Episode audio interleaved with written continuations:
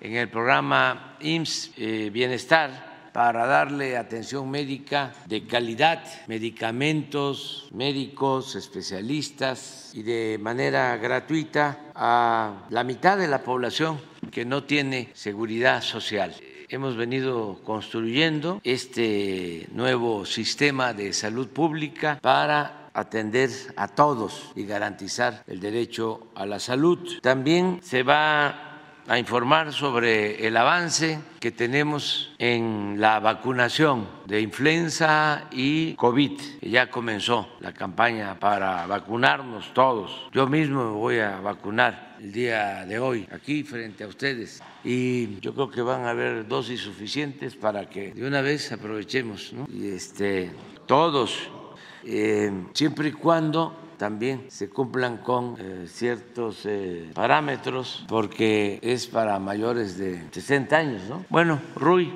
nos va a explicar sobre eso. Es para los jóvenes maduros. Muy bien. Eh, también vamos a dar a conocer todo lo que significa el avance en la rehabilitación de los sistemas de salud del ISTE, estamos levantando también al ISTE, y se van a, contestar las preguntas de ustedes, como, como siempre lo hacemos. Entonces empezamos con el doctor Alcosa. Con su permiso, señor presidente, muy buenos días tengan todas y todos ustedes. Hoy continuamos en el pulso de la salud eh, teniendo la participación del doctor Rui López Ridaura, subsecretario de Salud, quien les presentará la campaña de vacunación contra influenza estacional y COVID-19, como ya señaló el señor presidente. En esta ocasión, el maestro Zoé Robledo informará, eh, seguirá informando de los avances de del INS Bienestar 2023 en el país eh, para atender a, la población sin seguridad social. Y en esta ocasión los temas que tratará es el avance del proceso de la basificación de trabajadores eventuales al INS Bienestar en los 23 estados, así como la infraestructura médica de, del INS Bienestar en el primero, segundo y tercer nivel de atención. Y agregado, como ustedes ya saben, cada 15 días esto estará presente la información de, sobre, la, sobre el ISTE y a cargo de la secretaria Rosicela Rodríguez. Es cuanto. Buenos días, con su permiso, presidente. Buenos días todas y todos.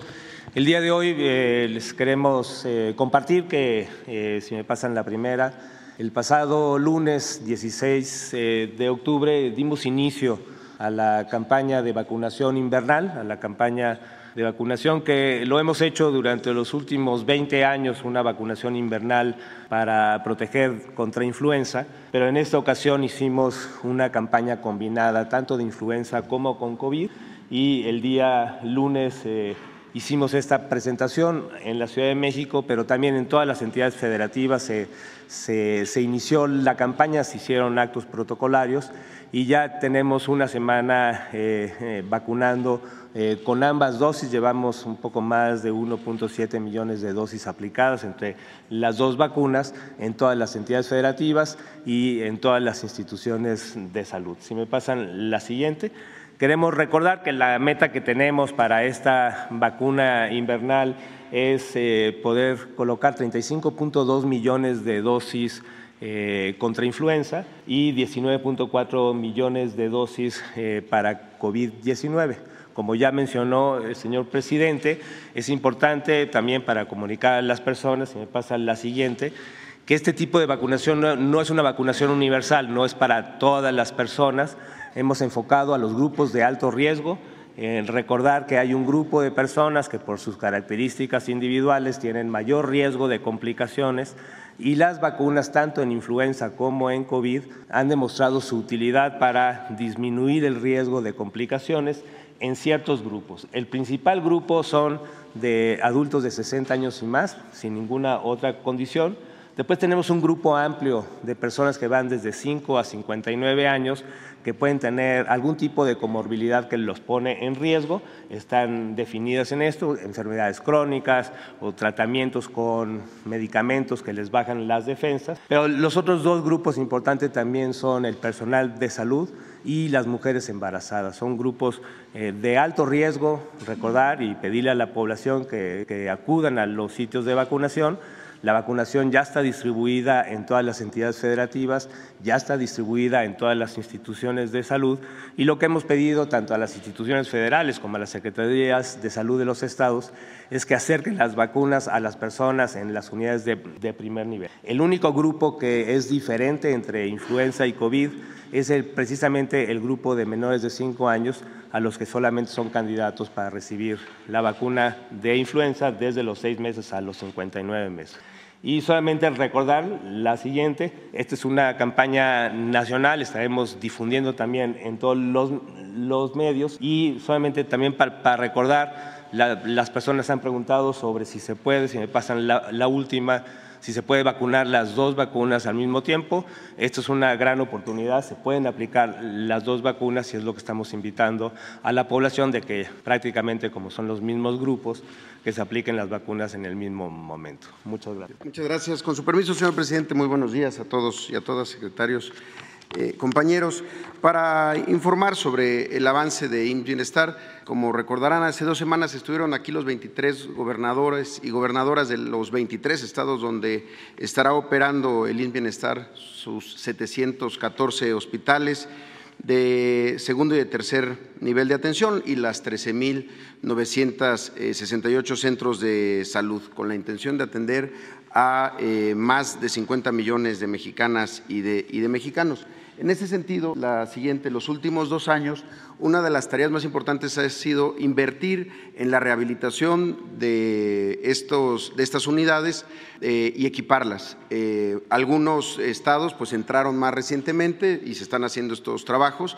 La intención es que todas las unidades de primer, segundo y tercer nivel, es decir, hospitales y centros de salud, tengan eh, inversión en equipamiento, pero también en la rehabilitación eh, puesta en marcha de quirófanos, impermeabilizaciones, cuartos de máquina, cosas que muchas veces no se ven, pero que son fundamentales para la operación hospitalaria. En ese sentido, en el caso de Nayarit se ha invertido más de eh, 1.400 millones de pesos en conservación y mantenimiento de 17 de los 18 hospitales de IMSS y 406 millones de pesos en 15 de los 18, eh, perdón, en 15 de los 18 hospitales para mantenimiento y 211 de los 349 centros de salud. En el caso de Tlaxcala, eh, donde se atiende a 887 mil beneficiarios, todos eh, de manera gratuita, gente sin seguridad social. Hay una inversión de 532 millones de pesos, tanto para mantenimiento y conservación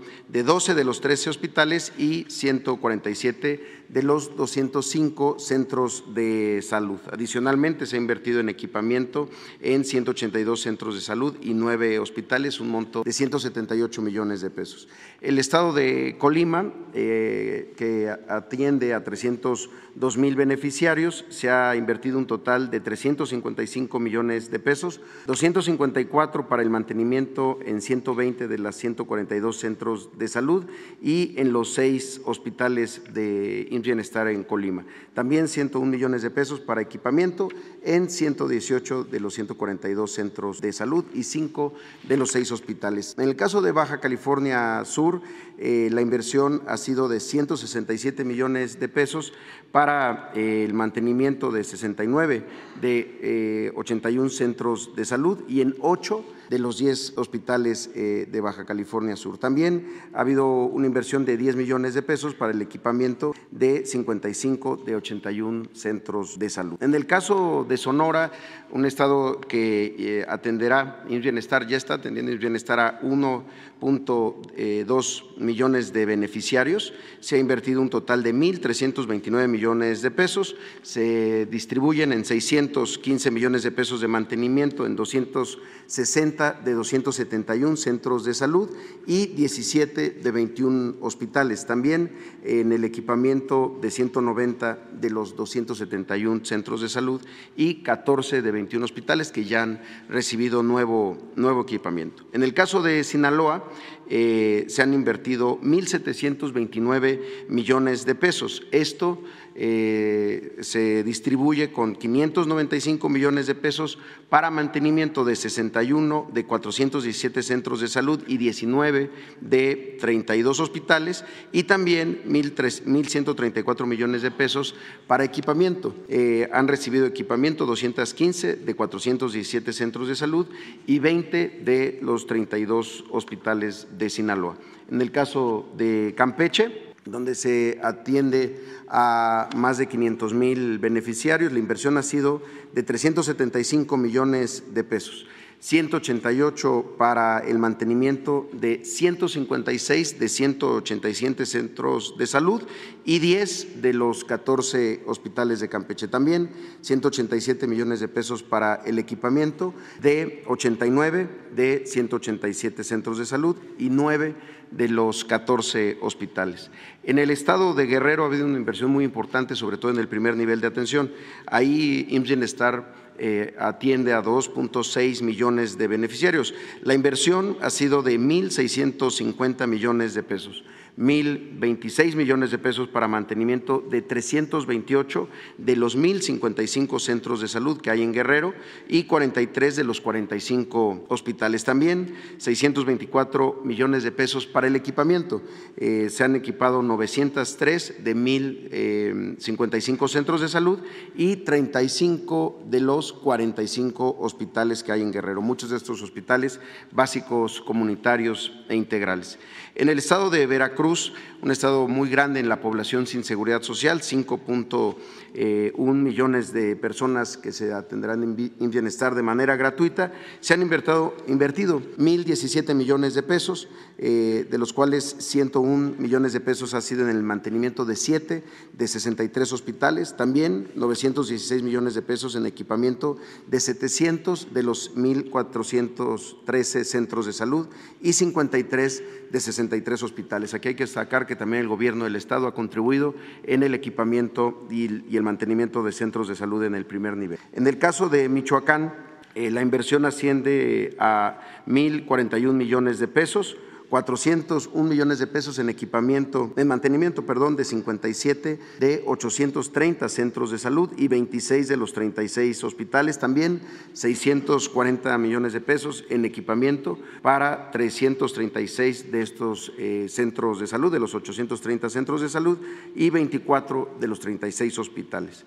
En el estado de Morelos, eh, Bienestar tiene el objetivo de atender a 1.17 millones de beneficiarios. Se han invertido 352 millones de pesos, tanto en mantenimiento de 46 de los 237 centros de salud y 12 de los 14 hospitales que ya han tenido alguna acción de rehabilitación.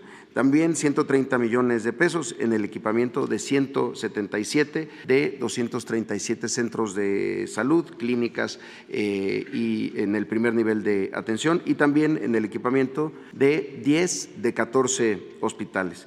El caso de Zacatecas, donde se atiende a 975 mil beneficiarios, hay una inversión de 310 millones de pesos 181 millones de pesos en el mantenimiento de 131 de 398 centros de salud y eh, dos de los 25 hospitales. También eh, se han invertido 128 millones de pesos en la, adquisición de equipamiento médico, eh, esto para 140 de los 398 centros de salud y 13 de los 25 hospitales. De los estados que han entrado más recientemente, tenemos el caso de San Luis Potosí, Ahí eh, la inversión ha sido de 1.308 millones de pesos, 111 millones de pesos en mantenimiento de 10 de 21 hospitales y también 1.197 eh, millones de pesos para el equipamiento de 175 de los 545 centros de salud y 14 de 21 hospitales que se han ido equipando. El caso de Oaxaca, eh, también uno de los estados con más población sin seguridad social, 3.1 millones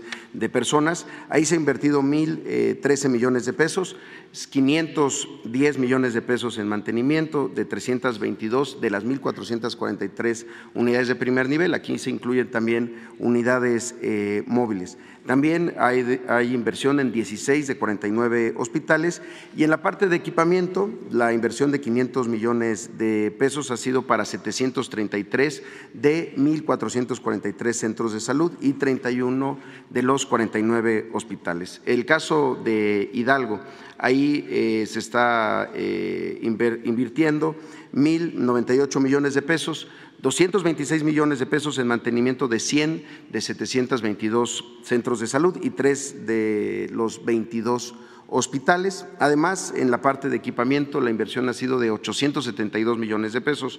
Esto para dos de los 22 hospitales. Aquí echamos a andar un hospital por completo que llevaba muchos años eh, abandonado en, en, Mestital. También en el caso de Tamaulipas, que entramos recientemente, eh, hay una inversión de 1.568 millones de pesos para eh, la parte de conservación y mantenimiento eh, se ha invertido ya en 38 de 463 centros de salud y dos de los 33 hospitales. Y en la parte de equipamiento, que es la, eh, la inversión más grande, de 1.342 millones de pesos para equipar cuatro de los 33 hospitales más grandes del Estado. En el caso de Quintana Roo, eh, se ha invertido 1.253 millones de pesos, 399 para mantenimiento de 58 de 205 centros de salud y 8 de los 18 hospitales y también 854 millones de pesos en la adquisición de equipamiento para cuatro de los 18 hospitales de Quintana Roo.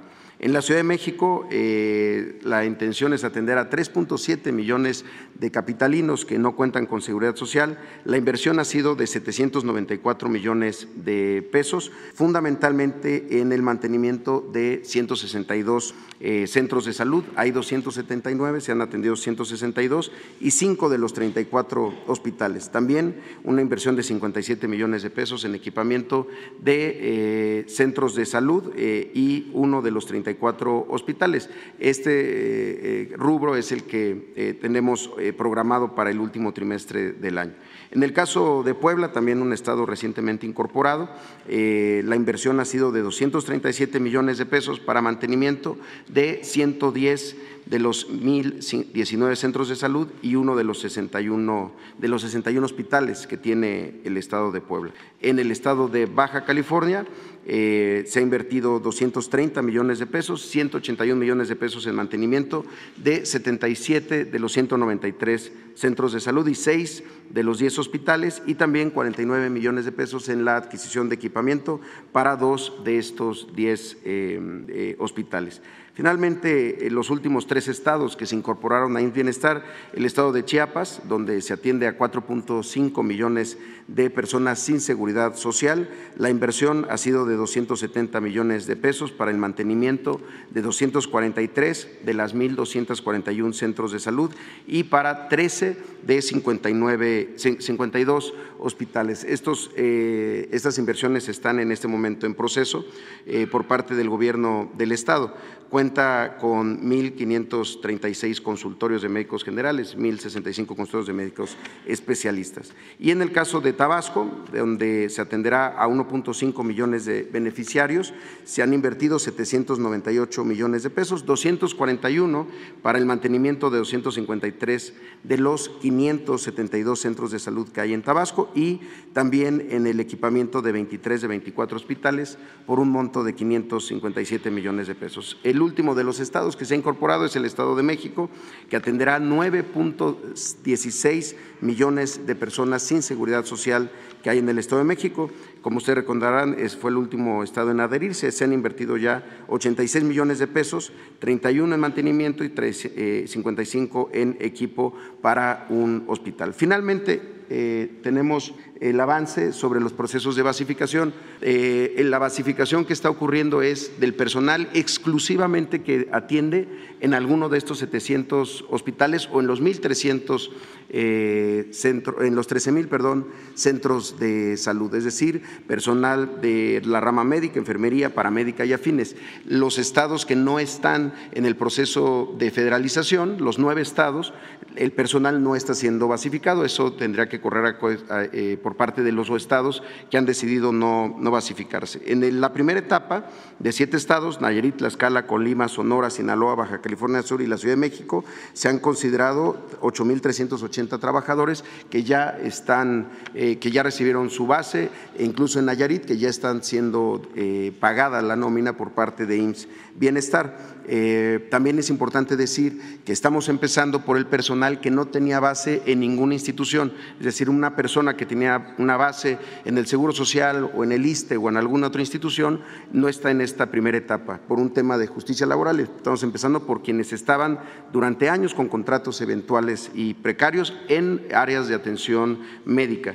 En la siguiente etapa tenemos a eh, Campeche, Zacatecas, Guerrero y Chiapas. Eh, la suma de estas dos primeras etapas nos darán 18.012 eh, trabajadores y trabajadoras con una base y después continuaremos con el resto de los estados para este año, Colima y Veracruz, además de Tamaulipas y Quintana Roo en la siguiente fase, Puebla, Tabasco y Morelos y finalizaremos en diciembre con Hidalgo, Oaxaca, Michoacán, San Luis Potosí, Baja California el estado, y el Estado de México. La intención es que para eh, el 2023 hayamos logrado darles bases a más de 50 eh, mil trabajadoras y trabajadores que no tenían una fuente de financiamiento y que ya serían contratados con el tabulador y las condiciones generales de trabajo del el IMSS Bienestar. Sería todo por mi cuenta, señor presidente. Gracias.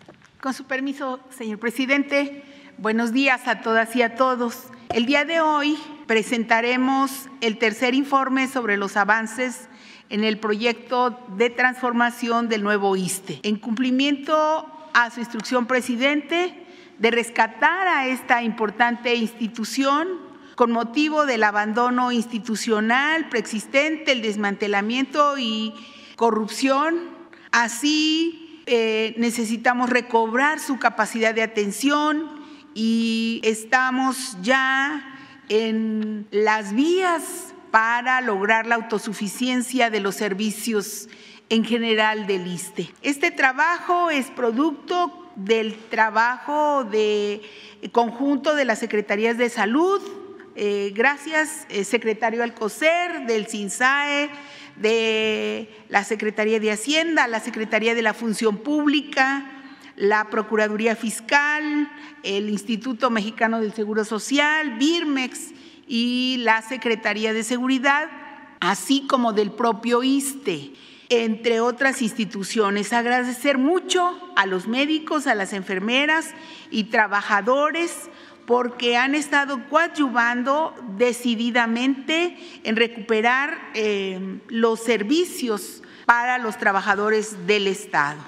A continuación vamos a presentar la actualización de las acciones emprendidas el último mes para revertir las afectaciones a este instituto con la finalidad de mejorar la atención al público usuario, garantizar la atención médica oportuna y el suministro de medicinas, dotar a las unidades médicas de equipamiento e instrumental de vanguardia para la atención de los derechohabientes. Y para mostrar los avances esta mañana contaremos con dos cosas, la presentación de un video que contiene el avance mensual de los trabajos de nacionalización del nuevo ISTE y también los avances en la contratación de médicos y personal de salud, mismo que estará a cargo del doctor Pedro Centeno, director general del ISTE. Entonces, eh, adelante con el video, por favor. En 2023, el ISTE inició una nueva etapa para mejorar la atención a sus derechohabientes y reducir los tiempos de espera en diversos servicios. Estos también han mejorado con la adquisición de equipo de alta tecnología en las áreas de imagenología, cardiología, medicina física y rehabilitación, entre otras. Ello se ha traducido en la realización de estudios especializados en menor tiempo y en unidades de segundo nivel, mejores diagnósticos, así como atención temprana del infarto a miocardio, cirugía corazón abierto, colocación de dispositivos intracardíacos, además de tratamientos para reducir la discapacidad y dolor en personas con lesiones, cirugías o de la tercera edad. La transformación del lista incluye la construcción de seis nuevas unidades médicas en diferentes entidades. A la fecha, los avances son los siguientes. Hospital Regional de Torreón, Coahuila, 50%.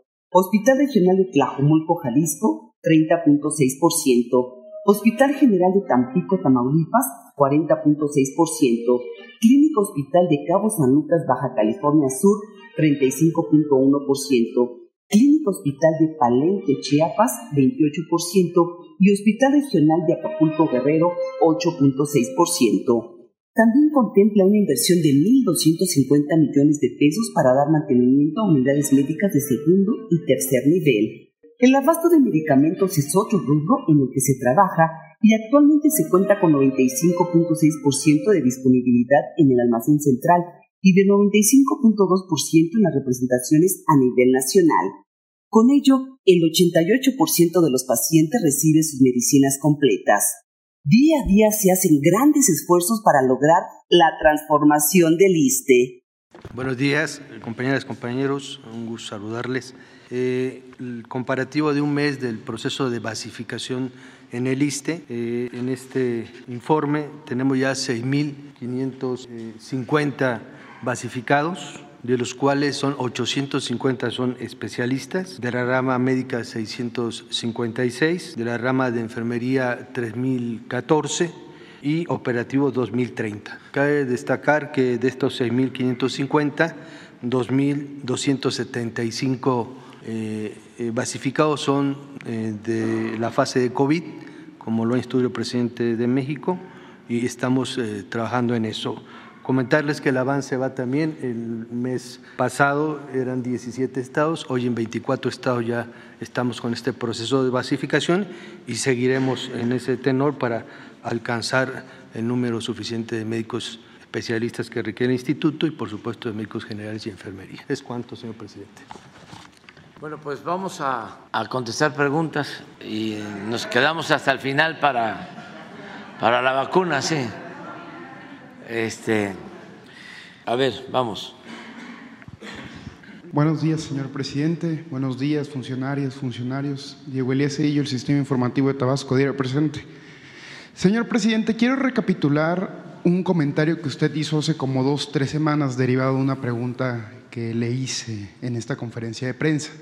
Usted dio a conocer que el secretario de Comunicaciones y Transportes, Jorge Nuño, le había hecho el conocimiento sobre una, eh, un artículo, una reforma, un, pequeño apartado dentro de la ley con respecto a los ferrocarriles, para que estos pudieran tener eh, transporte de pasajeros. Comentó usted que en ese momento el secretario Jorge Nuño estaba en una gira. Sin embargo, que iba a platicar con él sobre los pormenores de, esta, de, esta, de este pequeño apartado dentro de la reforma que se dio en 1997 con Ernesto Cedillo. Quiero recapitular esto, presidente, porque eh, por ahí del 2022, si no me equivoco, el diputado federal Miguel Torruco eh, impulsó una reforma en el Congreso Federal para eh, precisamente pues que se lleve a cabo el transporte de pasajeros por, parte de ferrocarriles. Preguntarle, presidente, si ya habló usted con Jorge Nuño al respecto de esto, si ha tenido contacto con el empresario Germán Larrea, que es uno de los principales operadores de las vías ferroviarias en México, y también, presidente, la reforma sigue pendiente en el Congreso. Entonces, preguntarle si su gobierno estaría dispuesto a impulsar esta reforma para que se lleve a cabo el transporte de pasajeros nuevamente en el país, no solo en el sureste con el Tren Maya, sino también lo que es en el norte, en el centro del país, como usted lo ha venido planteando. Gracias. Bueno, ya este, se está avanzando. Se enviaron oficios para invitar a los concesionarios a dialogar sobre este tema. Les envió el secretario Jorge Nuño a los representantes de las empresas ferroviarias para que se platique sobre este tema. Y yo espero que pronto, a más tardar en el mes de noviembre de este año, ya eh, tengamos una propuesta. Eh, lo que se está buscando es la aplicación de una cláusula que hay en las concesiones. Según esta cláusula, el Estado mexicano, el gobierno, quien representa los intereses públicos, puede eh, utilizar las vías de trenes para el servicio de trenes de pasajeros en todo el país existe esta eh, cláusula. Entonces, nosotros consideramos que es importante eh, llevar a la práctica esta cláusula. Primero, hablando con los concesionarios y eh, dándoles a ellos la preferencia para que si se comprometen en un tiempo razonable a establecer el sistema de trenes de pasajeros en sus líneas concesionadas, que puedan ellos eh, llevar a cabo este servicio.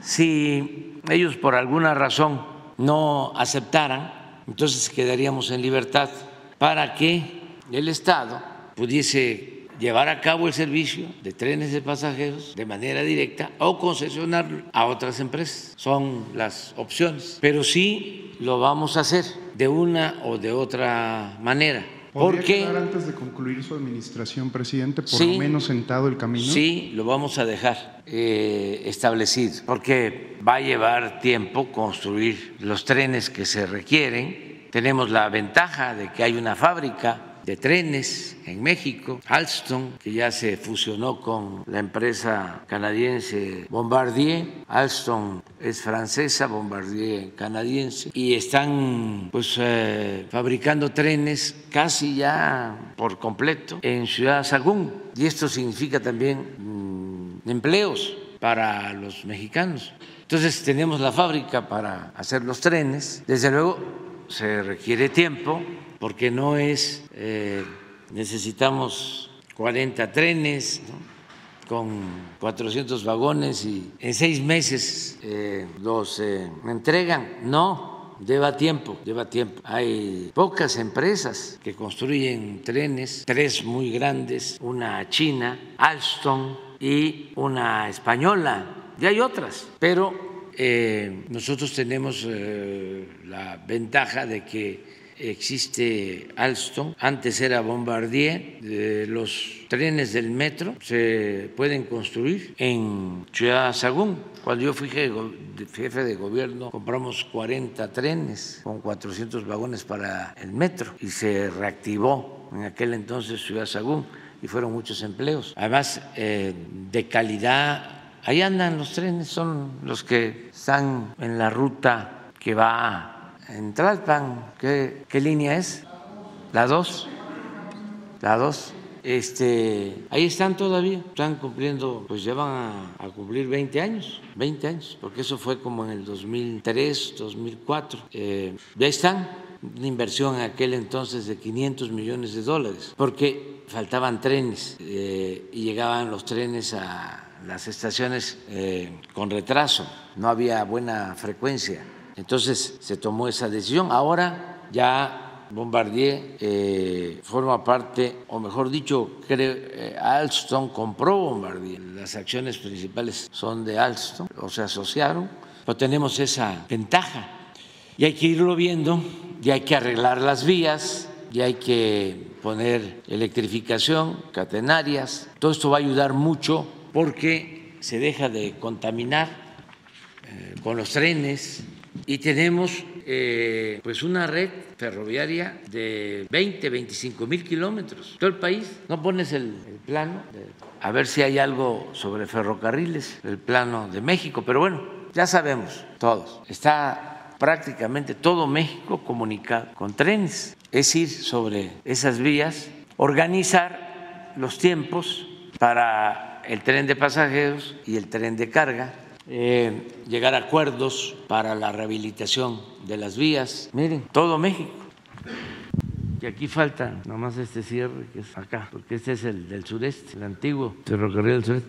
Pues ahí llega aquí, llega acá, aquí, y luego cierra aquí. Este sí, este va a Guatemala, este es Ciudad Hidalgo, Pec, Salina Cruz, Coatzacoalcos, y aquí es Medias Aguas, y aquí entra Veracruz, este es México, según, sí, ¿verdad? La Ciudad de México, pero por acá está otros pueblos, Tehuacán, Oaxaca, todavía trenes, ahí están las vías. No, eh, este es México, creo. A ver, a ver, a ver, a ver. No, México está aquí, es de Ciudad de México. Y por acá está Querétaro, ¿no? Y este es para San Luis o Guadalajara.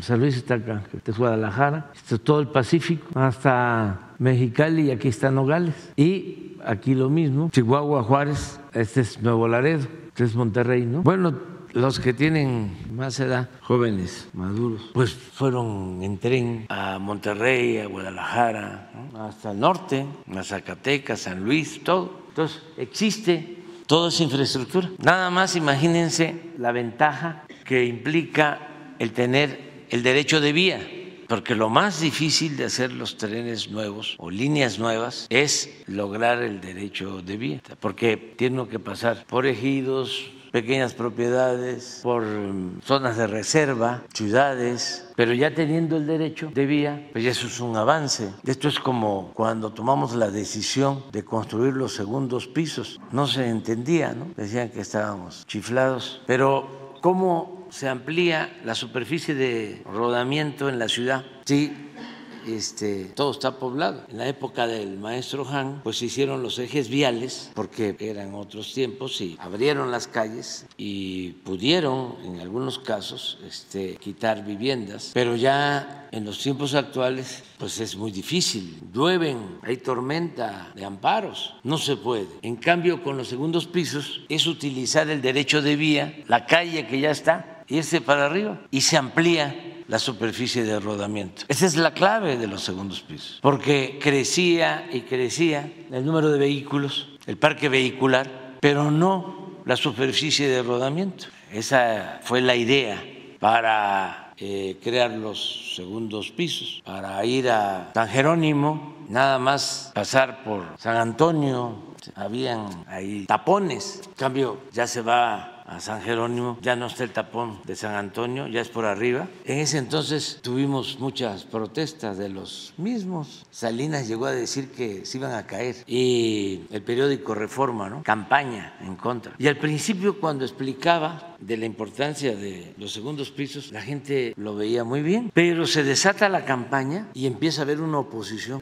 bastante manipulada, al grado que cuando sometimos a consulta lo de los segundos pisos se aprobó, pero con muy poca ventaja, muy poca diferencia. Ya cuando los terminamos, ya les gustó y los mismos que nos habían criticado los copiaron y ya los aplicaron en todo el Valle de México, nada más que de paga. Yo recuerdo que un jefe de gobierno me fue a proponer, a consultar, de que le estaban dando 6, 7 mil millones por los que habíamos construido nosotros para unirlos a toda la red de paga de segundos pisos de la ciudad y del Estado de México y que los compraban en 6, 7 mil millones para hacerlos de paga. Este de San Antonio, de este, San Jerónimo, le dije, no, se te va a complicar mucho, la gente no va a querer, pero es que podemos utilizar ese dinero para otras obras. No, no, no, ese es el cuento de siempre. Déjalo así. La gente ya paga impuesto como para transitar por una calle y tener que pagar otro impuesto, porque esas son las autopistas y los segundos pisos de paga, se supone que son obras públicas las que se tienen que hacer con dinero del presupuesto. Pero esos son otros asuntos. Pero sí, en el caso de los ferrocarriles es muy buena la pregunta y ya estamos sobre eso. Hay empresas ferrocarrileras como Grupo México, eh, pues ya tienen toda la experiencia de manejo ferroviario, tienen incluso un tren que operan, el Chepe, fue el único que quedó, que acabaron con todos los trenes de pasajeros. Un tren turístico de Chihuahua a Mochis, a Sinaloa, que eh, atraviesa eh, las barrancas del cobre, que es una ruta bellísima, Krill, toda esa región de Chihuahua eh, y baja a Sinaloa por el fuerte. Yo creo que todavía está funcionando ese tren, ¿sí? El Chepe. Pero es lo único. Luego eh, había, no sé si todavía está el del tequila también, este, pero pues fue lo único que quedó. Y ahora pues eh, va a estar el tren Maya, el del Istmo, y hay que seguirle, seguir adelante. Presidente, nada más si me permite puntualizar en este tema, una de las tesis pasajeros es económicamente inviable.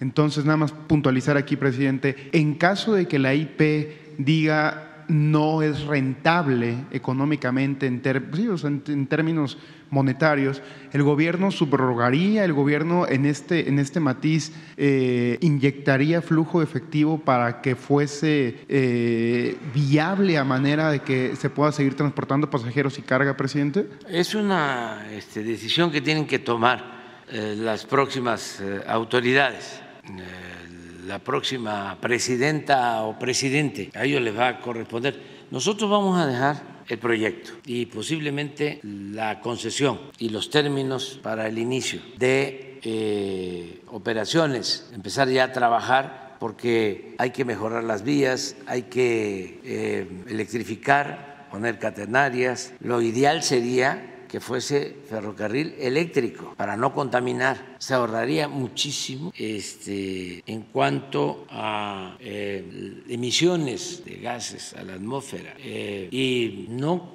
saldría más caro que el transporte de pasajeros. Está demostrado. El tren, eh, el insurgente de Toluca a la Ciudad de México, ya está en su primera etapa y está costando menos que lo que cuesta el transporte de pasajeros. Y se tiene contemplado que va a costar menos desde Toluca hasta la Ciudad de México. Menos que moverse en transporte eh, de pasajeros, en autobuses y lo mismo el tren Maya, sobre todo para los eh, que viven en la región, trabajadores, eh, les va a costar menos, va a haber tarifa diferenciada. Entonces sí es eh, bastante lo que se obtiene, son ventajas.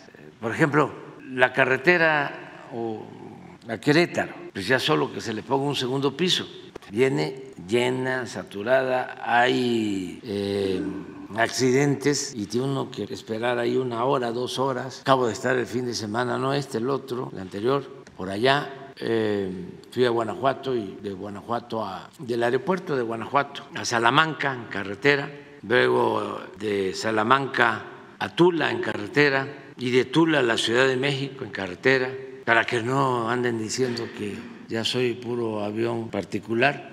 No es cierto. Me fui en avión de línea y me vine por carretera, siete horas. No me voy a, mal acostumbrar ya que estoy terminando, ¿no? Si siempre he andado a ras de tierra, estoy aflojado en terracería. Pero saliendo de Tula hacia la ciudad, un accidente y como una hora ahí esperando. Y eso es lo que padece la mayoría de la gente. Entonces, Sí es importante lo del tren, recuperar los trenes de pasajeros. Es un buen proyecto, o sea, futuro. Ojalá se lleve a cabo. Gracias, presidente. Quiero retomar un tema que trascendió mucho el día de ayer sobre la invitación al Senado de la República hacia la presidenta de la Corte, la ministra Norma Piña. Hubo mucha polémica por parte de los senadores de la bancada de Morena Puntualmente, el presidente, el, coordinador parlamentario, Eduardo Ramírez, mencionó que no había una invitación, que estaba negada esta invitación. Por su parte, el senador Alejandro Rojas de Durán emitió un oficio, un documento en el cual invitaba a la ministra. Entonces, presidente, puntualmente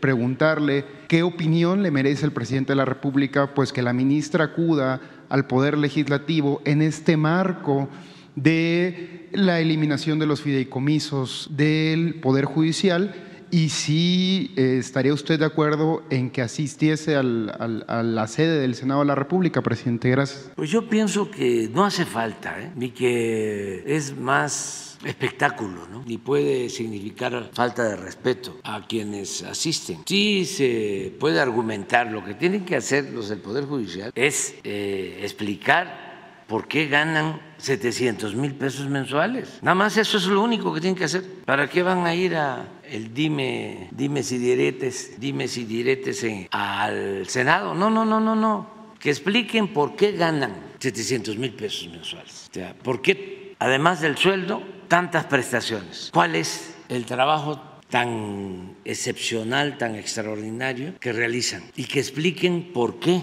hay tanta corrupción en el Poder Judicial? ¿Por qué liberan a delincuentes del crimen organizado y de cuello blanco? ¿Por qué nunca en los últimos 20, 30, 40 años han hecho nada en beneficio del pueblo? Nada. Y solo se han dedicado a legalizar, a legitimar los robos de la pandilla de rufianes que malgobernaba México. Eso es lo que tienen que explicar. ¿Cómo es que reciben estos sueldos, viven colmados de privilegios y están ahí para servir a la oligarquía y a los corruptos? Si les paga el pueblo, si se supone que es el Poder Judicial la Suprema Corte de Justicia de la Nación. Pero no hace falta que vayan al Senado a exponerse a que les falten el respeto. Eso lo pueden hacer en una rueda de prensa, que les inviten a ustedes y que ustedes que cuestionan pero son respetuosos, hagan todas estas preguntas y las que ustedes consideren con absoluta libertad, que se le informe al pueblo.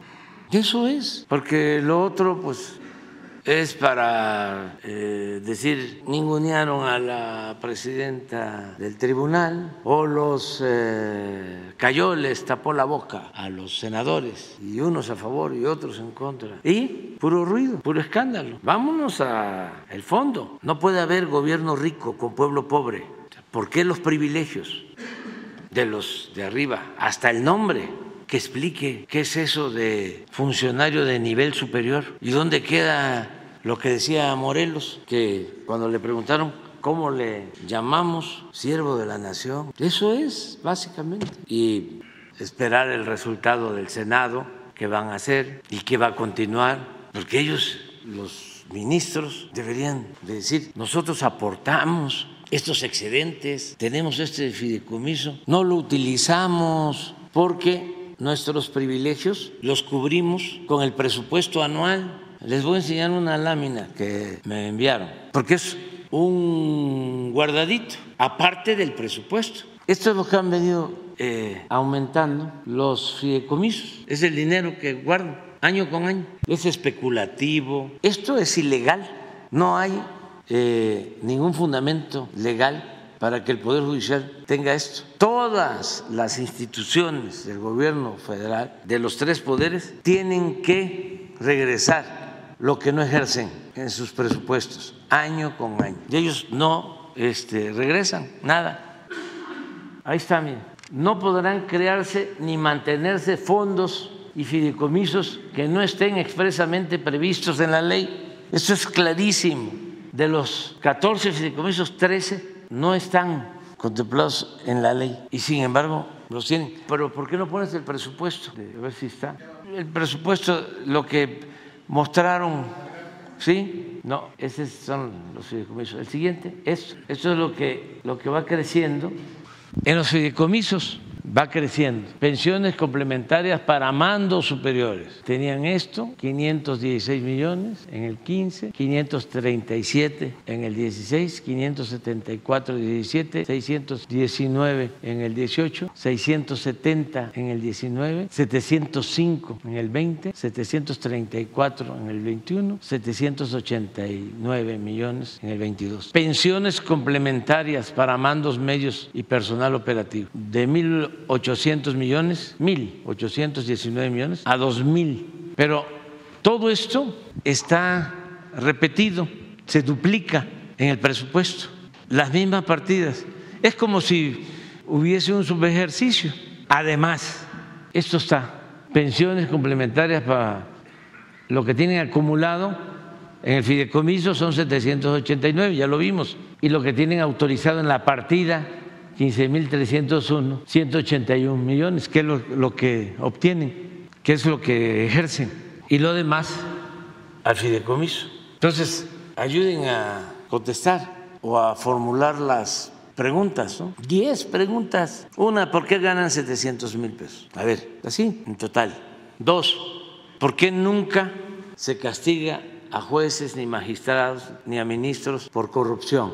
Tres, ¿por qué se contrató para el manejo de la oficina de la presidencia de la Suprema Corte de Justicia a un hombre de absoluta confianza de García Luna. Cuatro, ¿por qué dejan en libertad a delincuentes con argucias legaloides? Cinco, ¿qué han hecho? ¿Qué han legislado? Mejor dicho, ¿qué han resuelto en favor de la mayoría del pueblo de México? Enlisten 10 acciones que hayan hecho en beneficio del pueblo en los últimos 10 años. Perdón, 10 acciones que hayan hecho en beneficio del pueblo en los últimos 36 años. ¿Cuántos llevamos? Sí, seis. ¿Por qué no permitieron que se consultara al pueblo cuando se privatizó el petróleo? Siete. ¿Por qué no concedieron amparos cuando se privatizaron las pensiones de los trabajadores? Ocho. ¿Por qué no aceptaron castigar a los responsables del incendio de la guardería ABC? ¿Cuántos llevó? Nueve. ¿Por qué aceptaron, promovieron y apoyaron el desafuero del el actual presidente de la República cuando era jefe de gobierno. ¿Por qué en vez de castigar a los delincuentes de cuello blanco, los dejan en libertad y les devuelven los bienes robados, como fue el caso de Raúl Salinas y otros? Pero ustedes tienen más, ¿no? Conferencias de prensa. ¿Por qué no informan? Cada año, cada ¿Por qué tienen sus ejercicios cada año? No, no, no, no, no, no. No hace falta que se expongan, que les vayan a decir cosas en el Senado, en la Cámara de Diputados, aunque también los diputados y los senadores este, actúan con responsabilidad y con urbanidad política, pero es mejor no ir, sino responder, informar. Y preguntarles que si qué les parece que el pueblo elija a los jueces, a los magistrados, a los ministros. Hay muchísimas preguntas, muchas, muchas, muchas que hacer. Afortunadamente ya los ciudadanos están más conscientes y no se dejan manipular. Ah, también saben qué, pregúntenle, ¿cuánto destinan eh, a pagar chayotes?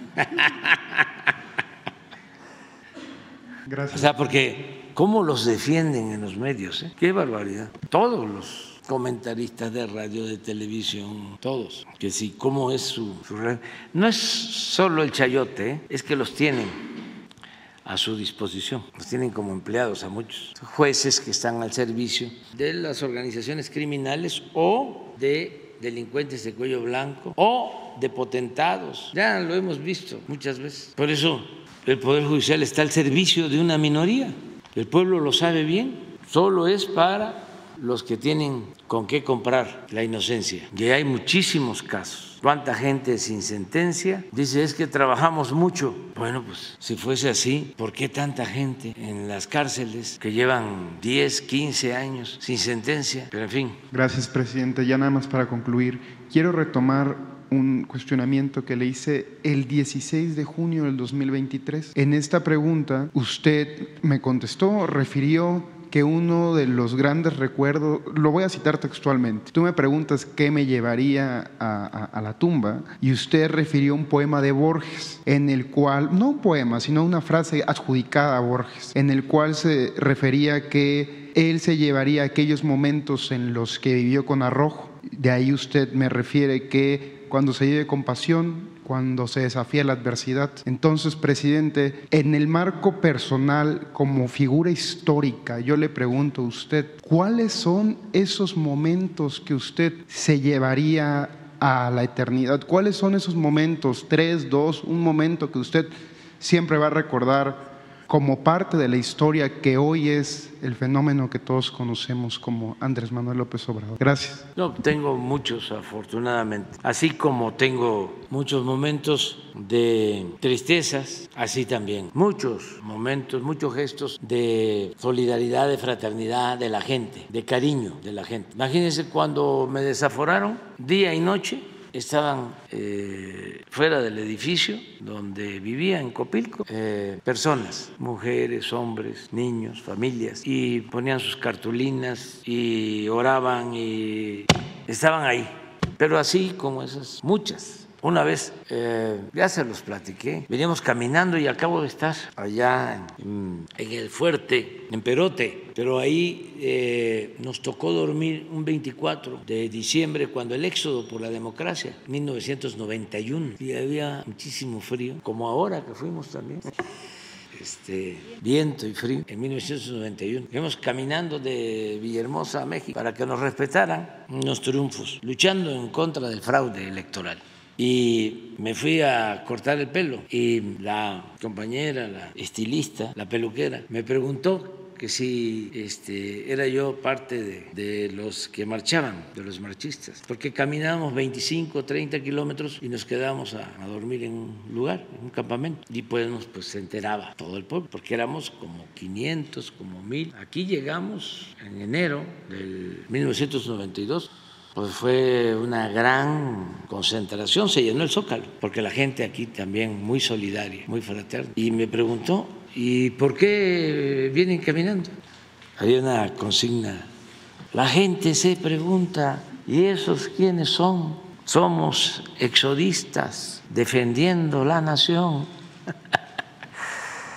eh, hablando de esos momentos, ¿no? El caso es que me terminó de cortar el pelo y ya le dije, ¿cuántos? Te debo, ¿no? No, nada. Es mi, mi contribución. Entonces, muchas cosas así. Y todo el, todo el tiempo, mucha solidaridad. Y ahora que eh, me genera muchísima satisfacción, porque estoy feliz, feliz, feliz. La verdad, por los resultados de la encuesta del INEGI sobre reducción de pobreza y desigualdad. Ahí se resume todo. Eso es lo que me tiene más contento y feliz. Es que una cosa es eh, hablar de ayudar a los pobres, otra cosa es hacer todo en favor de los pobres. También eh, puede uno estar constatando que se está orientando el presupuesto a ayudar a los pobres, pero el que pueda uno saber, probar de que se redujo la pobreza en Chiapas en 10%, y se redujo la pobreza en Oaxaca y se redujo la pobreza en Guerrero y se redujo la pobreza en todo el país a pesar de la pandemia y que se redujo la desigualdad. Porque cuando Calderón, el más rico, ganaba 35 veces más que el más pobre en promedio de ingresos y con nosotros se reduce 20 puntos y la diferencia nada más es 15. Dije 35 con Calderón, ¿sí? 35, 15. 20 veces. Pues me siento honrado, es un timbre de orgullo. Ya terminé y ya hay relevo generacional, ya se sentaron las bases para la transformación, ya se logró lo fundamental, ya los programas de bienestar los más importantes ya se convirtieron en derechos constitucionales. Esté quien esté en la presidencia, no van a poder quitar la pensión a los adultos mayores. Y además hay un transitorio en la Constitución en donde año con año hay que aumentar lo que reciben los adultos mayores. Está en la Constitución. Y lo mismo, las becas para estudiantes pobres y las pensiones para personas con discapacidad y el derecho a la salud. Esto que estamos viendo. Nada más que eh, quisiéramos ir más rápido y ya nos falta poco tiempo, pero tenemos el compromiso que en marzo, 21 de marzo, ya vamos a poder decir en 23 estados, médicos generales, especialistas, medicinas, todas, estudios, intervenciones quirúrgicas de manera gratuita, atención de calidad. Eso también va a ser muy satisfactorio. Por eso no voy a dejar de agradecerle a SOE que haya decidido quedarse, porque es hacer historia, un sistema de salud pública para atender a casi 60 millones de mexicanos que no tienen acceso a los servicios de salud o que tienen acceso a los servicios de salud, pero de manera limitada o servicios deficientes. Eso es lo más importante. Eh, eso es, lo que produce eh, la satisfacción.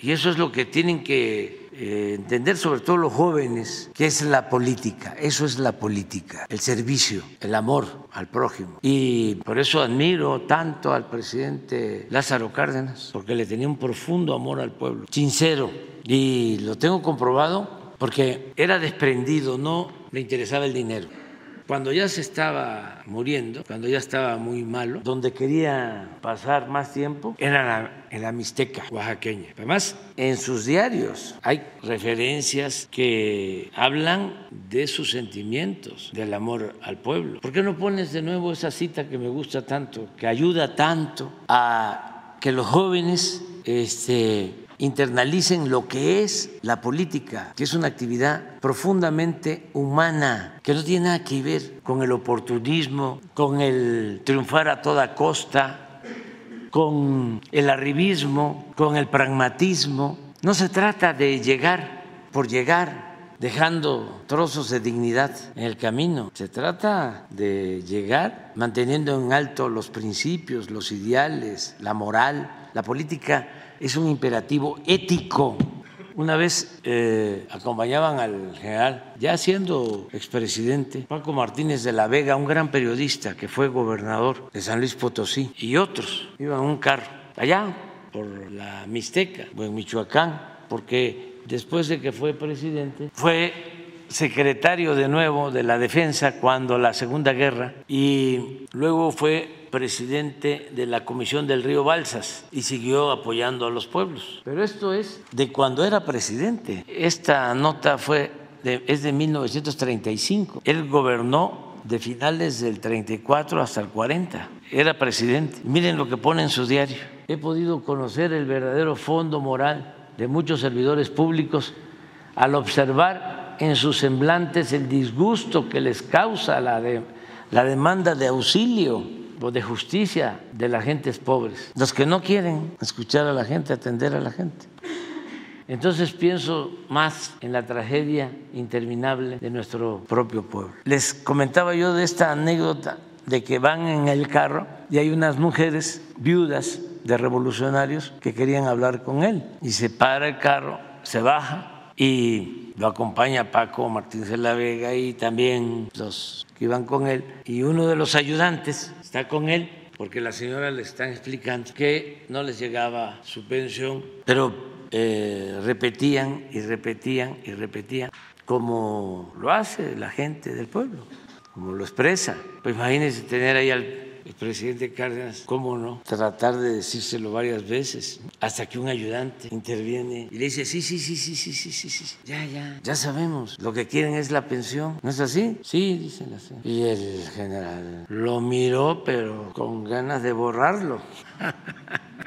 porque él no hablaba, él escuchaba, escuchaba, escuchaba, saber escuchar al pueblo. Y ya se subieron al carro, pero a este le fue este, no muy bien al salamero es, porque suele pasar. Eso era el general. Entonces, esos sentimientos son los que tienen que tener los que se dediquen al noble oficio de la política, los jóvenes sobre todo. Ahora, los de arriba, los este, conservadores está muy difícil que actúen así, porque no le tienen amor al pueblo, tratan mal a la gente, humillan a la gente, son prepotentes con sus trabajadores domésticos y clasistas, racistas y muy hipócritas, porque ahí van a, por mi culpa, por mi culpa, por mi grande culpa, ¿no? Y olvidan los, los mandamientos, no son solidarios. Muchos sí, no puedo generalizar, pero hay unos desclasados, ladinos, que se sienten de la moronga azul. bueno, Gracias. Buenos días, señor presidente. Arturo Pavón de Chepucero, muchísimas gracias. Eh, hace, hace dos años, cuando usted eh, hizo eh, pues el reconocimiento a los pueblos originarios de toda América, usted nos, digamos que nos empezó a enseñar nuevamente pues los atributos que tiene el ser parte de la historia de este país, de este continente. Lamentablemente hay muchos que pues siguen pensando en que son de moronga azul, que vienen con ancestros eh, europeos. Usted nos ha devuelto esa visión de ser, eh, de enorgullecernos de, nuestros orígenes. Eh, cada vez que viene el, profesor Prieto, Diego Prieto, nos habla de los ACB o de muchos nombres que parece que no son muy fáciles de pronunciar, pero nos gustaría saber si hay dentro de los planes, incluso aquí podríamos incluir a, la maestra Leticia Ramírez, para poder eh, anexar en los planes de estudio el conocimiento de los eh, idiomas de los pueblos originarios.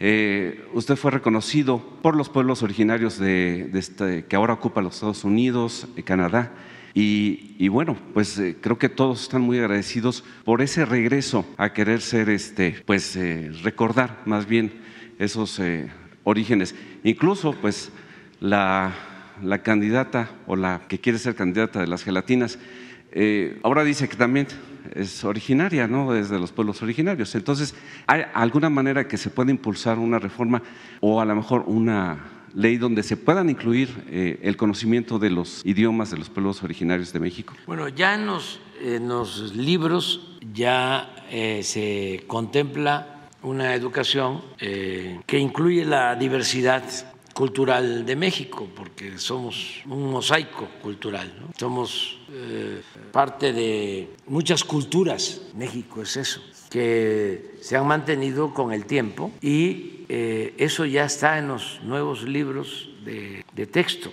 Y está por abrirse la Universidad Náhuatl, Mexica, para la lengua náhuatl en Milpalta. Eh, se está trabajando con ese propósito. Y sí es muy buena iniciativa. No perder las tradiciones, las culturas, las lenguas, nuestros orígenes, nuestra identidad. No la, no, no, no la debemos perder. Ahora que fueron los presidentes a Palenque, estaban sorprendidos por la belleza de la ciudad antigua, eh, de, por ejemplo, cómo eh, construyen el templo de las inscripciones. A ver si no tienes algo sobre la tumba de Pacal, la lápida. Eh, les llamaba mucho la atención porque eh, se ve el templo, ¿no? Y luego, antes, ahora para cuidar ese patrimonio, ya no se permite, pero se bajaba eh, del centro del edificio de la pirámide, el templo de las inscripciones, se bajaba hasta donde el arqueólogo Alberto Ruz descubre la tumba de Pacal eh, y van escarbando y este, encuentran esto, esta lápida. Y de abajo de esta lápida está un sarco- sarcófago. A ver si, si está. Entonces, para llegar aquí hay que introducirse de arriba. ¿no? ¿Por qué no pones el templo? Esto es lo que se encuentra en la tumba. Bueno, pero lo interesante, entre otras muchas cosas, por cierto, eh, en años recientes se encontró a lo que se considera fue su eh, esposa, su pareja, la reina roja. Eh, pero miren, este es el templo. Sí, este es, sí, este lo he subido todos los cerros hasta arriba, cuando era yo joven, todavía lo subo. Pero, ¿qué pasa con este edificio? Bellísimo. Se puede entrar por los cuatro costados y esta es la entrada principal. Entonces, a partir de aquí, de estar arriba, empieza uno a bajar. Esto también eh, se encuentra en eh, el castillo, en Chichen Itzá por dentro. Y en medio está la tumba. Pero lo interesante, aquí está, así era, por dentro. Pero ¿qué es lo interesante desde el punto de vista de la arquitectura que no se aprecia a simple vista? Que primero fue la tumba y hacen la tumba con la lápida y luego construyen el templo. Vuelve a poner el, el anterior ahí está. Lo construyeron en honor a Pacal. Pero luego saliendo, si sigue uno este camino, por aquí, la parte de frente, a ver si está toda la panorámica, está el palacio. Pero pasa uno y por la parte de atrás, hacia la otra plaza de las cruces, desviaron el río e hicieron un acueducto de piedra para pasar el río por en medio de la ciudad. Estamos hablando de arquitectura. Estamos hablando de hidráulica, este es el palacio, pero a ver si tenemos una general. Estamos hablando de matemática, porque todas las edificaciones, eso lo hablábamos, se sostienen con la exactitud de las matemáticas a partir de arcos falsos que mantienen el equilibrio de todas las construcciones, porque no hay acero. Y ya ni hablemos de la astronomía. Entonces, bueno, y del arte, de la escritura, de la escultura, de los murales, de la pintura. Ah, miren, este es el río. Esto es construido, es, desvían el río y pasa por atrás el río. Afortunadamente me dio mucho gusto porque todavía el agua está cristalina. Esto florece eh, en el siglo VII de nuestra era. Florece siete, ocho siglos antes de que llegaran los europeos florece cinco siglos antes de que se construye la gran Tenochtitlán. Pero en el caso de la concepción de que de Europa nos trajeron la civilización, espérense, ¿no? Tantito, vayan a Palenque, ¿sí? Y a Chichén y vayan a Calakmul, que hay arte, cultura desde el siglo III antes de Cristo, hace 23 siglos. ahorita en su cuenta y hace mención eh, de esto, dice como los romanos, eh, ya los mayas usaban calicanto para pegar piedras y canalizaban Sí. aguas y hacían acueductos, hizo un hilo, acerca de estas obras que, usted nos ha aquí. Dice, esta es la cultura maya y ya existía en la época de los primeros romanos, para quienes creen que nos descubrieron en 1492, el presidente de Colombia. Sí, sí. Y este, pero no es nada más eh, lo que sucedió en la antigüedad, es que toda esta cultura se fue transmitiendo, porque no desaparece, se va transmitiendo de generación en generación. Y eso es lo que somos los mexicanos hoy, de todas nuestras culturas de México. ¿Y qué heredamos? Pues no solo este orgullo de que tenemos esta herencia de esplendor o esta grandeza cultural, no, heredamos cómo eran ellos, cómo era su convivencia, heredamos de ellos la fraternidad, la ayuda mutua que existía. Heredamos la honestidad que existía. Heredamos muchas cosas buenas. Por eso son nuestras culturas las que nos han salvado. Eh, la vocación del mexicano por el trabajo. ¿De dónde viene? ¿Por qué los migrantes mexicanos salen adelante? Pero además también por qué no solo son de los trabajadores más deseados en Estados Unidos y en otras partes. No solo es eso, ¿por qué nuestros paisanos no olvidan a sus familiares en México? ¿Por qué envían tanta ayuda? ¿De dónde viene eso? ¿Por qué no le dan la espalda a sus familiares?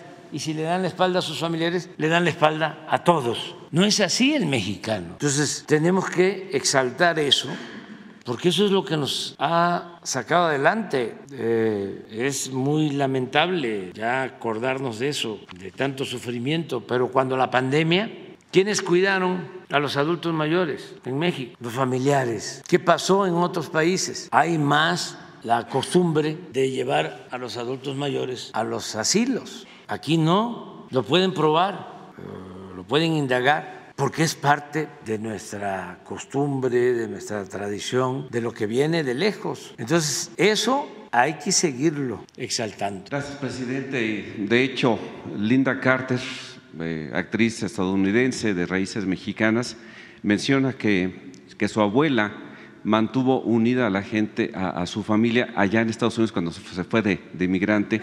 Su abuela materna, su abuela paterna eh, llegó de, del Reino Unido y no le importó nada, los dejó así simplemente y fue la abuela materna mexicana, de orígenes mexicanos, que mantuvo unida a la familia allá en Estados Unidos.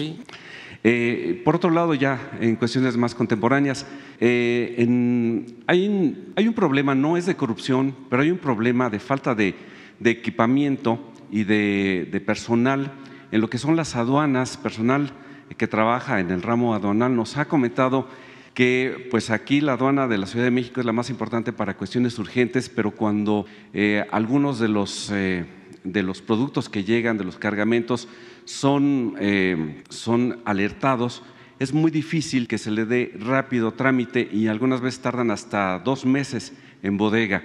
Es el problema cuando son incluso cuestiones perecederas pero cuando eh, se, aplican, pues sí pasa, por ejemplo, las, las vacunas, ¿no? que fue rapidísimo el trámite. Y esto sería en los puntos tácticos también, en la subdirección de puntos tácticos en la aduana, y también por parte de COFEPRIS, que es muy lento el trámite para dar los permisos no es cuestión de corrupción, no es cuestión de que se agilice, sino que simplemente eh, nos comentan los trabajadores del ramo que es falta de personal e incluso en los puntos tácticos eh, que se entiende que a lo mejor no quieren que, pasen drogas o, armamento, eh, se necesita más equipamiento de, rayos gamma y obviamente sí el personal. Entonces eso es lo que nos comentan para que lo tome en cuenta. Sí, pero tienen razón. Eh, yo he recibido estas denuncias de la tardanza de algunos equipos y de mercancías en aduanas tiene que ver con los trámites, e intervienen a veces agentes aduanales que hacen más tardado el trámite. No les estoy echando la culpa a ellos, este, estoy hablando de una variedad de, factores. Eh, la falta de equipos automatizados, cámaras se están adquiriendo y también lo que hablábamos de los trenes no se pueden conseguir de la noche a la mañana. Incluso eh, en las aduanas fronterizas eh, se procura o se pide que eh, sean lo más uniformes posibles con las cámaras de las aduanas de Estados Unidos. Y cuando son fabricadas en otros países, no les gusta porque es información. Hay todo ese tipo de cosas. Pero ahí van ya avanzando. Tienes razón. Y tanto COFEPRIS, ahora hay más eh, cuidado.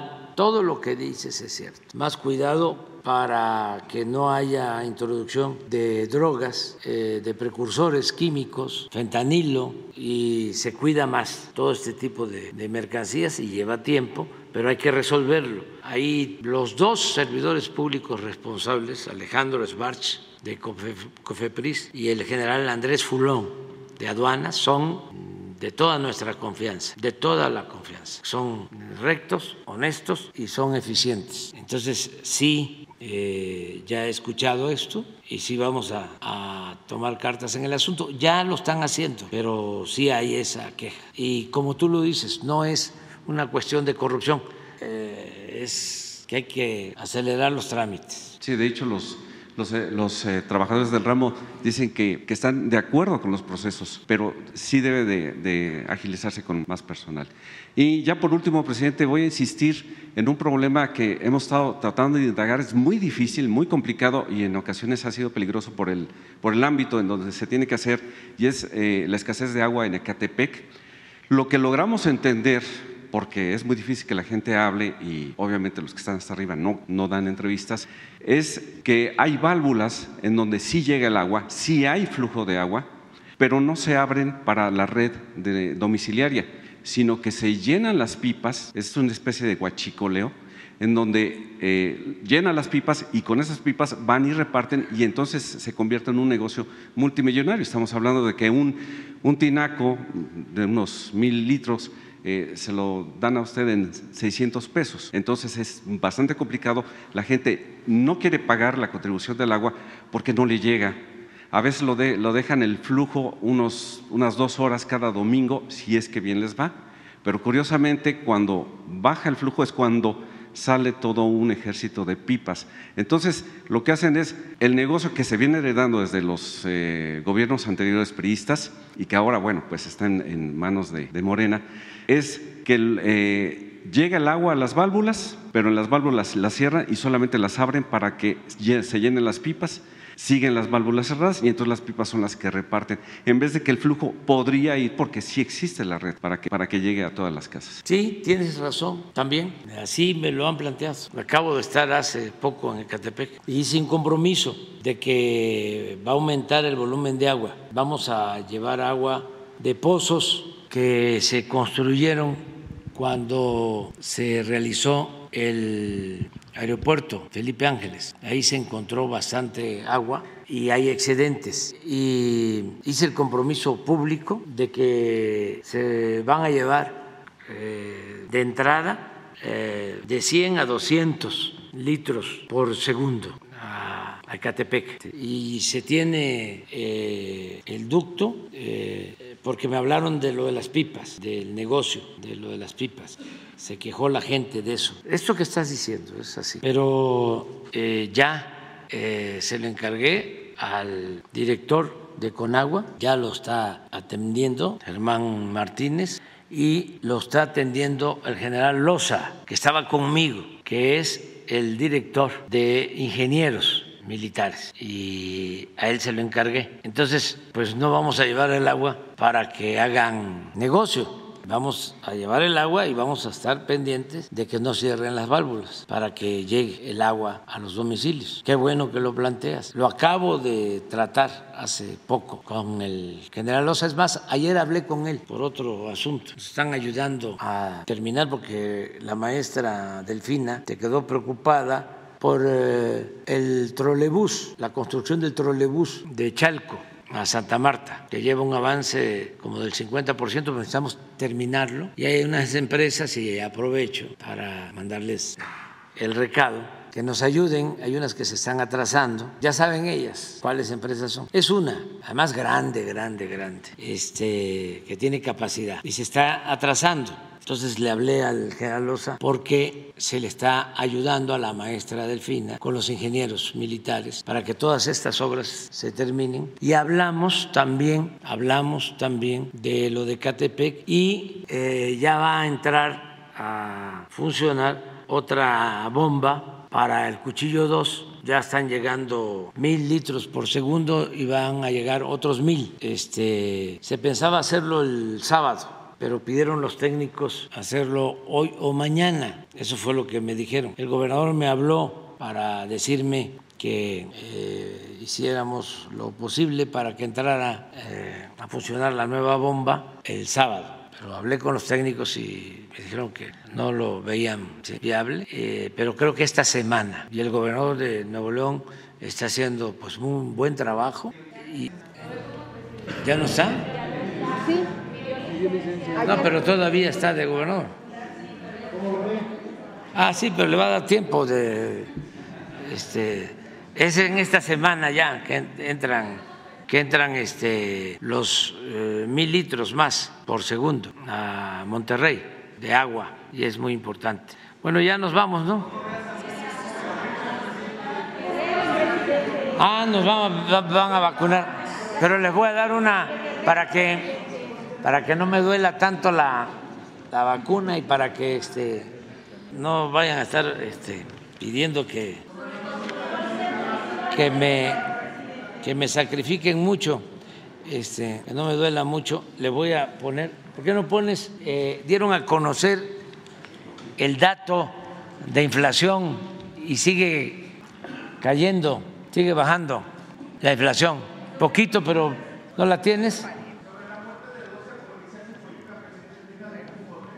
Este, ya lo estamos atendiendo, hoy en la mañana lo vimos, eh, eh, está la Guardia Nacional trabajando en eso. Muy lamentable lo de Coyuca de Benítez, eh, prácticamente una emboscada a policías en Coyuca. Envío un abrazo sincero, cariñoso a los familiares de los policías. Duele mucho cuando pierde la vida un ser humano, sea policía que cumple con su responsabilidad o cualquier persona, cualquier persona, pero sí lo estamos eh, atendiendo.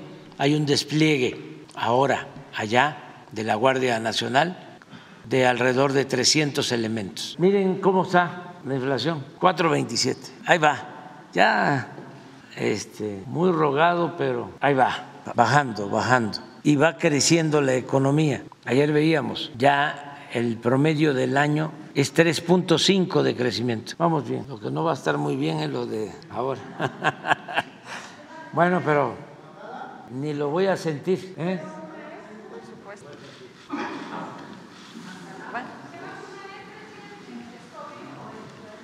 Las dos, de una vez. Aprovechando. Buenos días, pues, señor. Buenos días a todos ustedes. Aprovechando. Mi nombre, señor presidente, un gusto estar con usted el día de hoy lo vamos a vacunar contra influenza y COVID, Abdalá. ¿Sí? Muy bien. Todo lo que lo pueda hacer eh, es importante, es mejor prevenir, mucho mejor. Los invito a todos que puedan hacer. Las vacunas son muy seguras y ayudan. Muy bien, eh, la vacuna de eh, se puede hacer simultáneamente con COVID. Señor presidente, va a ser el, mismo brazo izquierdo o si usted lo prefiere, brazo izquierdo o brazo derecho. ¿Cómo usted no lo, ¿En la izquierdo las dos? Ah, ok, perfecto, muy bien, valiente. Es que con la derecha que soy. Perfecto. Soy este. Vamos a subir su manguita hasta el hombro si es tan amable derecha no, este, no me ayudó mucho porque perdieron los astros. Oh, sí, ayer ya lo cepillaron. Muchas gracias. Almohadilla, color. Gracias. Gracias. Señor presidente. De acuerdo de las primeras. Perfecto. Muy bien. Va con la influenza. Sí, primeras. Este, Tocó su brazo. Sí. Aplicó. ni se sintió nada. Apretamos tantito, si es tan amable.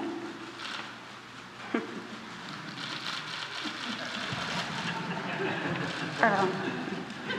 Apretamos un poquito con su brazo derecho.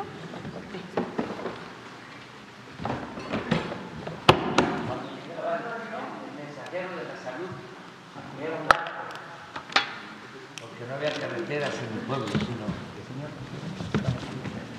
Ah, muy bien. No había este, carretera y toda la comunicación era por río. Y entonces, con el presidente López Mateos, fue un buen presidente, que fue el que entregó los libros de texto por primera vez. Bueno, en mi pueblo, en la época del presidente López Mateos, eh, llegaron los libros de texto gratuitos, porque antes los padres tenían que comprar los libros. Y ese fue un buen presidente, impulsó mucho la educación y también la salud y llegaba a mi pueblo un barco con vacunas. Estábamos en la escuela. No nos gustaba mucho, porque también llevaban lombricera y vacunas. Se llamaba el barco El Mensajero de la Salud. Los planes de vacunación en México siempre han dado muy buenos resultados. Es una muy buena historia de salud pública. Qué bueno que estamos este, ahora vacunándonos.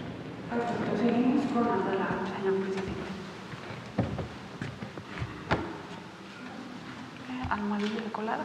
Gracias. En todos los hospitales, centros de salud, se van a poder eh, aplicar las vacunas. En hospitales del Seguro Social, ¿Ya terminaste?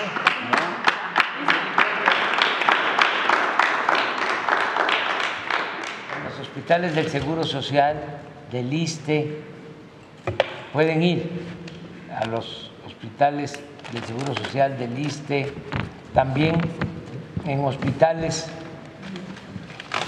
de la Marina, de la Secretaría de la Defensa, en los hospitales de PEMEC, todos los que son hospitales federales y el IMSS eh, Bienestar. Y ya se está organizando para que eh, toda esta temporada se pueda aplicar la vacuna y cuidarnos por el invierno. Para eso es esta vacuna, las dos ayudan con ese propósito. Los que tienen más de 60 este, son los que recomiendan los médicos que deben de vacunarse. Yo todavía no llego a 60, pero como tengo que poner el ejemplo, aquí estoy.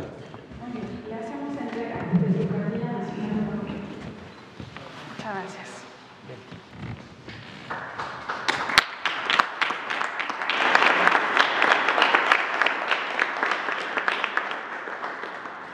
Muchas felicidades. No, muchas gracias por la invitación. Gracias. Gracias. Este, pues todos están invitados también. Tenemos dosis para todos ustedes. Adelante. Cuando se firmó el plan de Ayala en eh, Puebla, se firmó en una comunidad, creo que es Ayoshulco, en, en Puebla, y firmó Zapata y salió a decirle a los que estaban afuera, el que no tenga miedo, que pase a firmar. O sea, el que no tenga miedo que pase a vacunarse.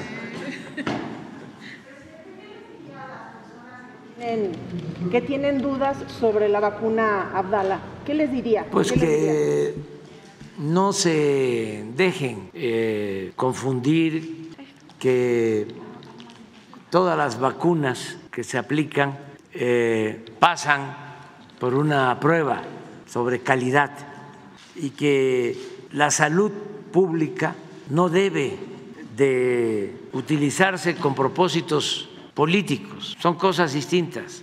La salud tiene que ver con los derechos humanos, es un derecho humano fundamental. Nada de política, nada de ideologías. En los enfrentamientos entre las fuerzas del orden, policías, soldados, marinos, con miembros de la delincuencia, cuando hay heridos, se respetan y se cuidan y los médicos, militares, enfermeras, curan a los heridos de la delincuencia. Y en la guerra sucede lo mismo.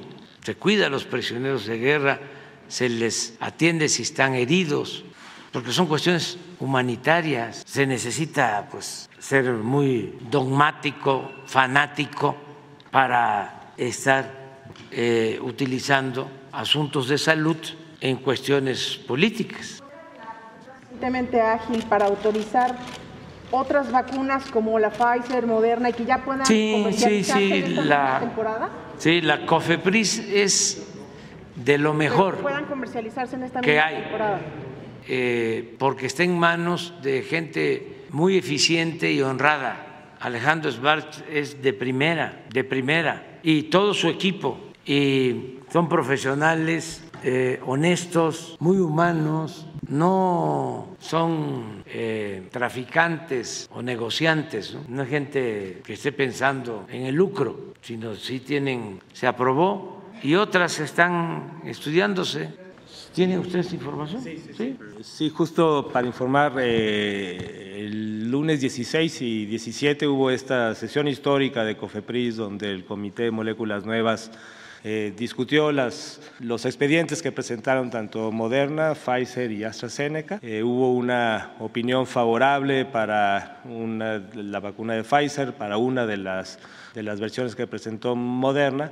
A AstraZeneca se le pidió más información y lo que se espera es que tal vez en las próximas dos o tres semanas, tal vez a mediados de noviembre, poder ya tener del Comité de Moléculas Nuevas, ahora el Comité ya de autorización dentro de COFRIS. Para complementar todo. Una vez que el Comité de Moléculas Nuevas da esta recomendación favorable, hay una serie de, tienen que completar información del expediente y ya la última evaluación de autorización que se hace dentro del seno de CONACYT, de, COFEPRIS. Es, es información para completar el expediente. Realmente falta poco, es lo que me han comentado la, gente de COFEPRIS, y se esperaba que en un periodo más o menos de tres a cuatro semanas desde, la, desde lo que el Comité de Moléculas Nuevas expresó la opinión, se pudiera tener la autorización definitiva. de aquellas personas que se hayan puesto Sputnik a la que se va a poner ahorita? No, no, no. Como, como lo hemos visto, digo, todas las vacunas tienen esta autorización y la autorización por parte de, de COFEPRIS, como ya comentó el presidente, pues, está cer- certificando tanto la calidad, la eficacia y la seguridad. Entonces, y también ya se ha demostrado que los esquemas heterólogos de personas que vacunaron alguna otra vacuna pueden tener esta combinación de vacunas y sigue siendo igual de efectivo, igual de, de seguro. Es este, importante ¿no? Eh, saber esto porque ha habido desinformación eh, y todo por interés o mala fe. Interés o mala fe. Las vacunas pasan por COFEPRIS y se eh, revisan, se estudian y se aprueban, se certifican para ser aplicadas. Las vacunas para eh, prevenir influenza y COVID las tenemos garantizadas a todos los que las necesitan. De acuerdo a las disposiciones médicas, nos dicen en el caso del COVID, lo mejor es de 60 años hacia adelante, o quienes tienen alguna enfermedad eh, riesgosa. Ya está eso estudiado, es técnico, es científico, es profesional. Y lo mismo el contenido, la calidad de las vacunas. Por interés, en algunos casos, se empezó a manejar de que de las va- que las vacunas que el sector salud está aplicando no son eficaces. Han llegado a decir cosas que ni siquiera me atrevo a repetirlas aquí, porque son absurdos gigantescos. Bueno, pero ya están garantizadas todas las vacunas para el pueblo, sin pago, de manera gratuita, de calidad y gratuita para todo el pueblo, como fue la campaña de vacunación anterior, sin privilegios para todos y dándole atención especial a los más vulnerables. Pero como también vivimos en un país libre, se decide que se puedan comercializar vacunas, que el que quiera pagar, comprar su vacuna, lo pueda hacer quien tiene la desconfianza, quien eh, tiene algún prejuicio, pues está en su derecho, somos libres. ¿Y por qué negarle su deseo de comprar la vacuna para irse a aplicar? Entonces está también eso garantizado. Nada más que de acuerdo al protocolo, pues se tiene que ver lo mismo, que sean vacunas confiables, que no haya ningún problema y que se entregue el registro. Y en unos días más ya van a ver estos registros para que los que quieran eh, pagar por aplicarse su vacuna lo puedan hacer. No hay ningún problema. Lo que pasa es que últimamente no sé qué está pasando, se ponen muy nerviosos nuestros adversarios, los este, conserva, pero no hay problema de nada. Somos libres y por encima de todo está eso, la libertad. Entonces, el que quiera comprar su vacuna lo va a hacer. ¿Cuánto va a costar más o menos una vacuna? Todavía no tenemos nada de llegar.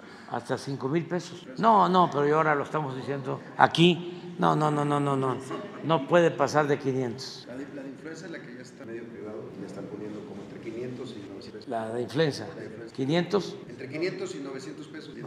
Pero para la gente este, con menos recursos económicos, pues sí, sí son 500, 900 pesos. Ahora para el que gana 700 mil pesos mensuales, es como quitarle, ¿no? Un pelo a un gato tan queridos y tan respetados y protegidos por quienes cuidan a los animales. Bueno, ya nos vamos, ya. Mande. Contra COVID-19, por la campaña nacional de vacunación, no está llegando a todas las entidades nosotros hemos hecho recorrido en distintas entidades y hemos comprobado. Ya se está distribuyendo. Empezó la, desde la semana pasada y la semana pasada no había vacunas. Ah, sí, pero ahí va. Este, van a llegar a las vacunas a todos los estados, hasta las comunidades más apartadas. No podría decirle eso, pero este, como se han dicho tantas eh, mentiras y se ha calumniado tanto, que mejor este, hay que actuar de manera precavida, no estar creyendo todo lo que dicen en los medios de información, en la radio. Sí, sí, sí, sí, sí, pero se la pasa uno aclarando pero este es mentir y mentir y mentir y mentir, porque están enojados los, los medios. Es que ya no hay este, la publicidad que había antes. Por cierto, ahí les dejé de tarea cuánto destina el Poder Judicial de publicidad. Eh, ustedes que son mirones profesionales, ayúdennos, porque los veo a todos los comentaristas de radio, de televisión, todos, este, defendiendo los privilegios. Es increíble. No es defender el salario de los trabajadores, las prestaciones de los trabajadores, no es defender el que no aumente el precio de los combustibles, no es defender el que no aumente el precio del pasaje. No, no, no, no, no, no. Este, defender de que el exministro Cosío gane 480 mil pesos mensuales, se raya. Y el otro que fue con su gorrita para que no le pegara el sol, 700 mil. Y dicen que yo los cuestiono y les llamo traidores a la patria. No, no, no, no, no. ¿Saben para eh, quién se aplica lo de traidor a la patria? Para los presidentes. Desde hace tiempo solo se podía juzgar a un presidente por traición a la patria. Ya eso lo quitamos. Pero estamos hablando de los presidentes. No, el que traiciona como respira, si acaso es un traidorzuelo. Pero traidor a la patria tampoco, ¿no? Está como los que se ofenden cuando se les dice fifí, pero primo hermano, si tú este, estás como yo, si tú no tienes yate, ni tienes mansiones, ni tienes casa de descanso, ni tienes departamento en Nueva York o en Miami, ¿por qué te ofendes? puede ser que seas aspirante a FIFI, ¿no? Pero no te creas mucho. Llamo la atención en esto porque alguien escribió que yo les había dicho de que eran traidores a la patria. No, no, no, no. ¿A quién han juzgado como traidor a la patria? Ni a Santana legalmente. Al único presidente que han llevado a juicio en la historia eh, fue a Manuel González, el compadre de Porfirio Díaz, porque se le quería quedar en la presidencia, se le estaba revelando. Y lo acusaron de todo y le abrieron un expediente para eh, desaforarlo y juzgarlo, quitarle el fuero. Incluso se creó en aquel entonces la comisión instructora y la mayoría votó porque se le juzgara. Y ya una vez que no aguantó la presión y que dijo que él no iba nunca a traicionar a su compadre, ya le levantaron el, el castigo, le cancelaron el juicio. Claro, se lo mantuvieron así como espada de Mocles como dos años hasta que pasó la elección. Pero como ya este, se dio la elección, llegó Porfirio a la presidencia y a partir de ahí ya de manera descarada modificó la constitución y cada cuatro años se religió. Bueno, ¿qué argumento utilizaron los legisladores para desechar el juicio contra Manuel González, de que en la constitución vigente, la de 1857, como la de 1917, porque eso no se modificó, se establecía que un presidente solo podía ser juzgado por traición a la patria y que a Manuel González lo estaban acusando de corrupción, pero no, se le podía acusar de traición a la patria. Y ya, carpetazo. Traición a la patria es palabras mayores, como para que un traidor suelo diga, ¿no? Lo están este, señalando como traidor a la patria. No, tampoco, ¿no? Bueno, bueno, a desayunar. La vacuna patria va muy bien, ya vamos a tener la vacuna patria este año, ya se hicieron todas las pruebas, pasaron las pruebas, ya México tiene su vacuna, eso es lo que puedo decir. Creo que el mes próximo, a finales de noviembre, ya eh, se construyeron eh, laboratorios especiales, ya se probó su eficacia y ya vamos a tener nuestra vacuna inyectada. Sí.